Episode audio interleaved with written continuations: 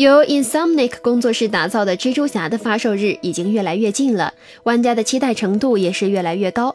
不过，工作室创意总监确认，游戏将不会提前发布试玩版本。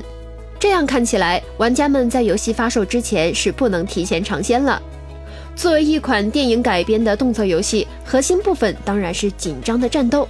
游戏版将基本遵循电影的故事设定和发展。但同时，也是增加了许多原作漫画之中的情节和部分原创要素，使整个的故事结构更加的完善和丰满。此外，其工作室创意总监还在推特上表示，游戏之中将不会含有在线的挑战积分榜，意味着玩家们不能看到全球其他玩家在挑战之中获得的分数。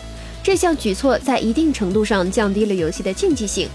而据官方透露，在游戏《蜘蛛侠》之中，玩家们可以在纽约市搜集材料来打造不同的蜘蛛套装，并且能够查看特定服装的收集程度。这无疑暗示了在游戏之中收集元素将会非常的全面。这对于爱好收集的玩家来说，应该是一个好消息。据悉，游戏将会在今年的九月七日发售，为 PS4 平台独占。请扫描以下二维码，添加关注“游戏风云”官方公众号。更多精彩好礼及互动内容，你值得拥有。